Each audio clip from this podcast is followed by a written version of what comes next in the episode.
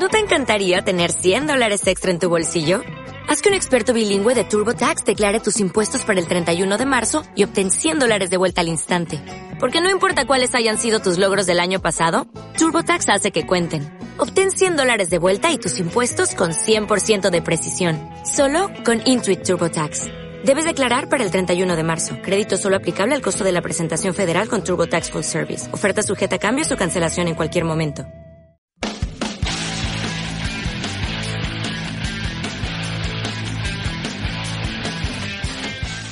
Saludos a todos y bienvenidos a un programa más de Tres y Fuera, donde la NFL no termina y nosotros tampoco. Mi nombre es Rudy Jacinto y esta vez vamos a platicar aún sobre los targets y las yardas aéreas, pero ahora enfocándonos en la NFC. Si, han, están escuchando este programa y no han escuchado el programa de ayer, donde hablamos de la AFC, los targets disponibles y las yardas aéreas que cada uno de los equipos estaba dejando del 2018 disponibles para el 2019, eh, pónganle pausa este, a este audio, escuchen aquel y seguramente les quedará más claro lo que platicaremos el día de hoy. A grosso modo, bueno, los targets disponibles son, eh, digamos, los pases a jugadores que ya no van a estar en el equipo, que se espera se ausenten de la franquicia o, que sean cortados o demás, se retiren, etcétera. Y las yardas aéreas son eh, la distancia que viaja el balón desde el brazo del quarterback hasta eh, pues, el receptor, ya sea que atrape o no el pase. Entonces, digamos, es como la oportunidad que le está ofreciendo una ofensiva a un jugador. Se dice que si tiene muchas yardas aéreas, pero pocas eh, yardas reales o touchdowns, pues bueno, podemos esperar que su producción aumente en las próximas semanas. Y lo inverso es cierto. Si hay muy pocas yardas aéreas, pero eh, muchas yardas y touchdowns, pues quizás esa, eh, esa clase de actuaciones sean insostenibles y podamos esperar una regresión. Pues bien, pasemos a los equipos de la NFC que más targets están dejando disponibles en esta eh, campaña, en esta pretemporada 2019. Y tenemos que empezar con los Detroit Lions, el único equipo con más de 200 targets disponibles para el 2019. Hablamos de poquito más del 36% de sus targets, de más de 1050 yardas, son exactamente 1067, lo cual es 27% de sus yardas aéreas. Eh, lo vieron el año pasado, Detroit, un equipo que empezó bien a la ofensiva y se fue descomponiendo. Claro que deshacerse de Golden Tate no ayudó. La lesión de Marvin Jones, por supuesto, que no ayudó. Deshacerse del ala cerrada de Eric Ebron, por supuesto, que no ayudó. Y pues bueno, nadie parecía levantar la mano más allá de Kerryon Johnson, que fue intermitente y le costó mucho jugar como ese receptor número uno cuando los Detroit Lions así se lo exigieron. Entonces, ojo con los Detroit Lions. A mí todavía me gusta Matthew Stafford como quarterback.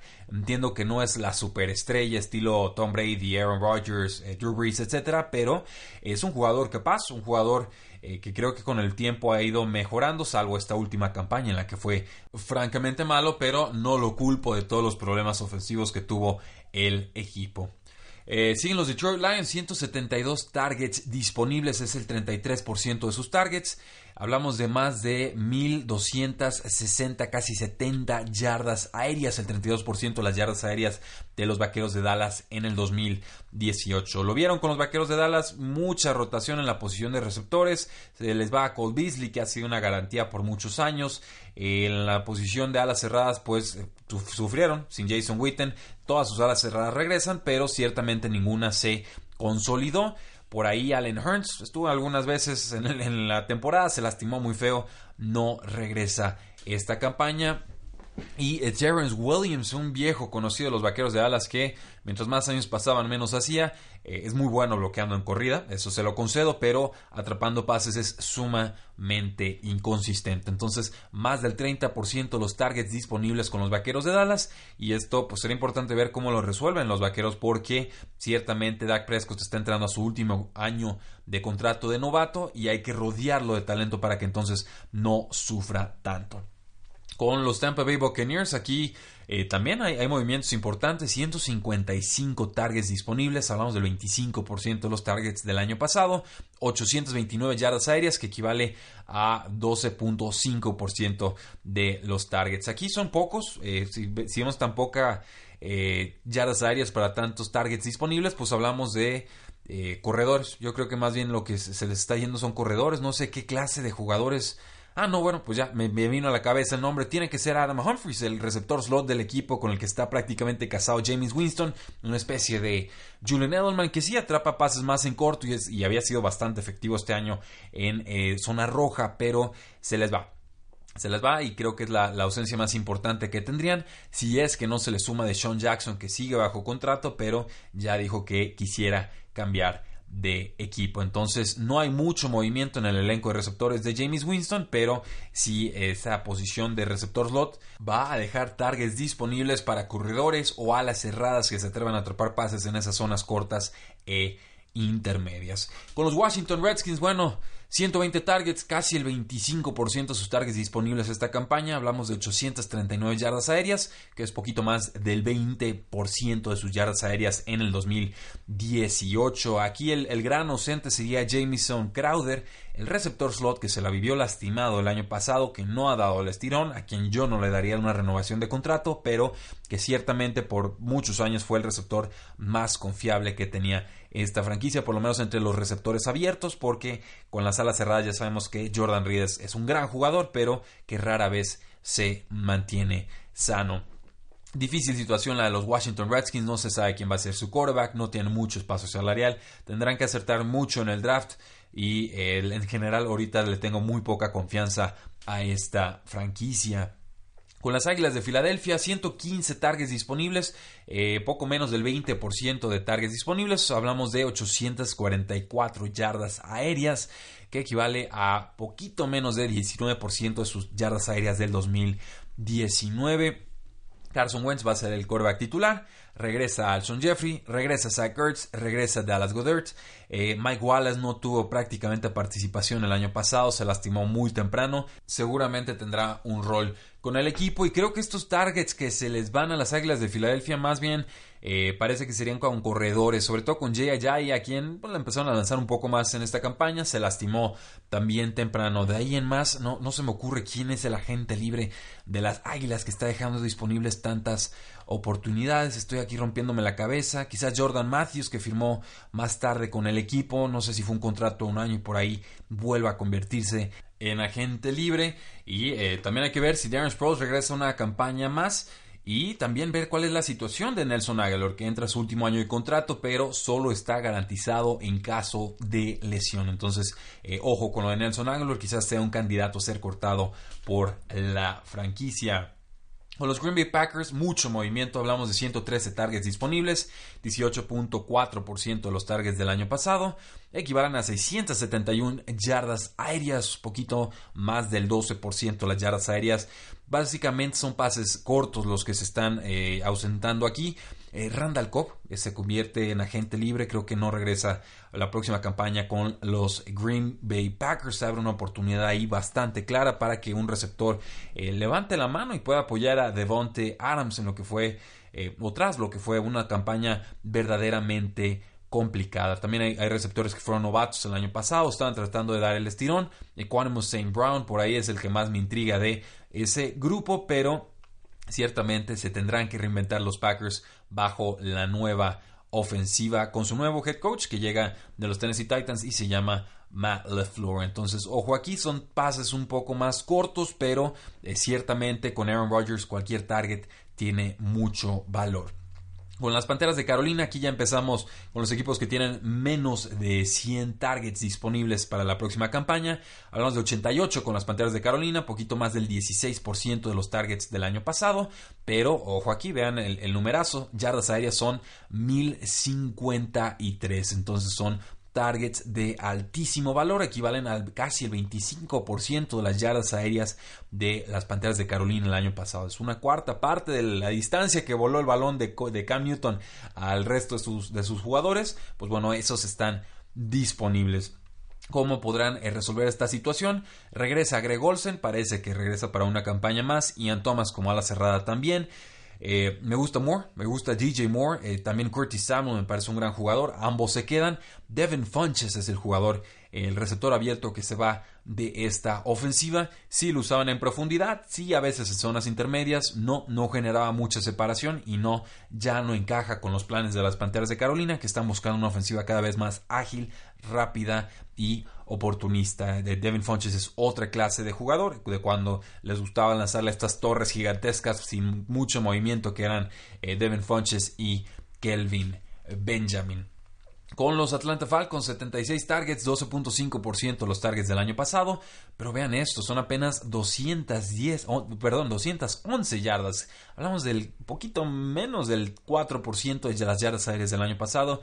Son un mundo de targets, pero eh, aquí, pues aquí no hay distancia. O sea, aquí en realidad eran pasecitos cortos a seguramente a Tevin Coleman que convertía en dos o tres yardas, porque no, no se me ocurre un agente libre eh, que atrapara tantos pases, pero eh, no hiciera mucho con ellos. Entonces, sí, hay targets, hay disponibilidad, en ligas PPR puede ser útil, pero no esperemos mucho más.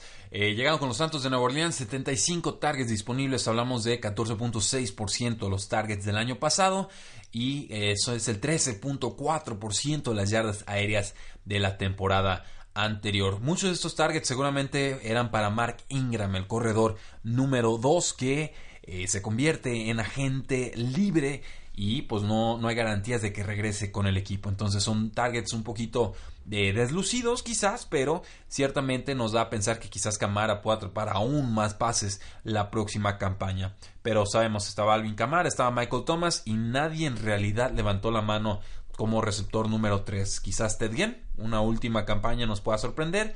Jerquan Smith en su año número 2. Eh, Tommy Lee Lewis, no sé. Ahora sí que hay, hay, muchos nombres, pero no sé si el talento está a la altura. Me gustaría que los Santos se reforzaran con un buen receptor más. Con los Seattle Seahawks, 66 targets, 16.5% de los targets del año pasado están disponibles. Y aquí estamos hablando de 300 yardas que quedan vacantes, apenas el 8% de yardas aéreas. Eh, varios de estos pases seguro eran para Mike Davis, que creo se convierte en agente libre en esta campaña, un corredor número 2 de los eh, Seattle Seahawks. No se me ocurre que otro receptor se les escape, quizás algún receptor periférico, pero eh, esos son, digamos, los más eh, el bueno, ese es el nombre más notorio a mi parecer. Pocas yardas disponibles, pero eh, con Russell Wilson ya sabemos que son targets de alto valor. Con los San Francisco 49ers, 64 targets disponibles, 12.4% el año pasado, son 523 yardas aéreas, poquito menos del 15%. No sé si esta estadística incluya eh, a Pierre Garzón ya cortado, eh, no jugó mucho el año pasado, pero ciertamente era la pieza clave en esa ofensiva, por lo menos hace dos años. Eh, no sé si regrese Marquis Godwin, esperaría que sí, pero hay oportunidades disponibles en esta ofensiva y creo que debe de llegar un receptor estrella. Eh, Antonio Brown, no te hagas del rogar, pero hay, hay, muchos equipos que van a pujar por sus servicios. Y regresa sobre todo Jimmy Garoppolo, en quien yo sigo creyendo mucho y les dije en la pretemporada del año pasado, Jimmy Garoppolo para mí es mejor jugador que Kirk Cousins. Desgraciadamente se lastima Jimmy Garoppolo en la semana 2, pero eh, ya muchos vieron por qué tenía reservas o dudas sobre Kirk Cousins. Entonces veremos si este 2019 por fin nos permite decidir esa situación. Con los Minnesota Vikings, 63 targets disponibles, eh, apenas el 10.6% de los targets del año pasado, 652 eh, yardas aéreas que representan el 15% de las yardas aéreas de esta ofensiva en el 2018. ¿Quiénes se van? Se va eh, Latavius Murray, el corredor suplente de esta ofensiva, un jugador al que usaban de forma conveniente, pero es más alto y le gusta mucho correr en línea recta, no es tanto de agilidad como pudiera hacerlo un Dalvin Cook, entonces son targets quizás de, menor valor, pero eh, el resto de la ofensiva está muy establecida con Stephon Dex por un lado, con Adam Thielen por el otro, con Kyle Rudolph también ahí haciendo, haciendo daño en zona roja. Creo que esta ofensiva no se moverá mucho versus lo que vimos el año pasado. Con los gigantes de Nueva York, 62 targets, 10.8% de los del año pasado en cuanto a targets, pero son 902 yardas. Aquí, pues esto es, una cantidad de yardas importantes, representa el 20.2% de las yardas aéreas. Obviamente, Odell Beckham Jr. aquí sigue, Evan Engram aquí sigue, Saquon Barkley aquí sigue, y es, es una ofensiva que Funciona mucho con pasecitos cortos porque es para eso es a lo que le alcanza a Eli Manning en estos momentos, es la triste eh, realidad. Pero eh, hay, hay, hay, algunos targets aquí, me, me, intriga lo que puedan hacer con una buena adquisición, un buen jugador que llegue a los gigantes de Nueva York. Y ojo a los rumores, claro, de que Odell Beckham Jr. pudiera ser cambiado. No tiene sentido para mí que los gigantes se deshagan de él después de haberlo pagado haberle pagado un contrato tan fuerte hace un año, pero eh, ciertamente se han visto cosas más extrañas en la NFL. Y cerramos la lista con los Osos de Chicago, los Arizona Cardinals y los Rams. Los Osos de Chicago tienen 42 targets disponibles, menos del 10%, eh, pero son 510 yardas las que se abren en esta ofensiva, representa el 11% de las yardas aéreas. Vimos lo que puede hacer una ofensiva de Matt Nagy eh, con Mitchell Trubisky, pues es obviamente de altibajos. Creo que hubo un poquito más de altos que de bajos, pero eh, hay oportunidades, hay eh, espacio para que un jugador más se pueda consolidar junto a Allen Robinson y a Taylor Gabriel. Y en general, un jugador que creo que sigue siendo importante, como sería Trey Cogan atrapando pases desde el backfield. Quizás se deshagan de Jordan Howard, no lo sé. Es un jugador que no parece encajar mucho en los planes de el equipo y sobre todo no es especialista atrapando pases desde el backfield, se le, se le distingue, se le conoce por soltar balones. Entonces, eh, ojo ahí con lo que pueden hacer los Osos de Chicago, aunque se encuentran en la parte baja de esta tabla. Con los Arizona Cardinals, pues no se van muchos, en realidad casi todos los que están el año pasado se quedan, 25 targets, 5% de los targets del año pasado se abren, son poquito menos de 400 yardas, lo cual eh, pues nos habla de que son pases profundos o pases de valor, 10% las yardas aéreas del año pasado, la duda claro, será Kyler Murray o Josh Rosen el que esté bajo centro de esta próxima campaña, lo veremos una vez que inicie el draft. Y por último, Los Ángeles Rams recuperan prácticamente a todos sus jugadores. Se abren 11 targets, 2% de los targets del año pasado. 32 yardas aéreas que representan menos del 1% en esta ofensiva. Creo que esta ausencia debe ser la de Malcolm Brown, el corredor número 2 que se lastimó ahí hacia mediados final de la campaña. De repente le lanzaban algunos pases en la ofensiva, pero no era ningún Todd Gurley. Entonces se convierte en agente libre y se abren esas escasas 11 oportunidades por la vía aérea. Eso, damas y caballeros, es el cierre de nuestro análisis de targets y yardas aéreas disponibles que se abrieron tanto en la AFC como la NFC. ¿Qué les parece? ¿Les sorprendieron algunas estadísticas? ¿Qué, ofensivas creían que iban a tener más oportunidades? ¿Cuáles no? Háganlo saber en nuestras redes de contacto, facebook.com diagonal 3 y fuera, Twitter como arroba paradoja NFL o 3 y fuera NFL. En 3 y fuera.com también pueden ver contenido exclusivo todos los días de la semana. Y no olviden suscribirse en este podcast, dejarnos buena reseña donde sea que ustedes nos escuchen para que este programa pueda seguir creciendo. Muchísimas gracias, la NFL no termina y nosotros tampoco. Tres y fuera.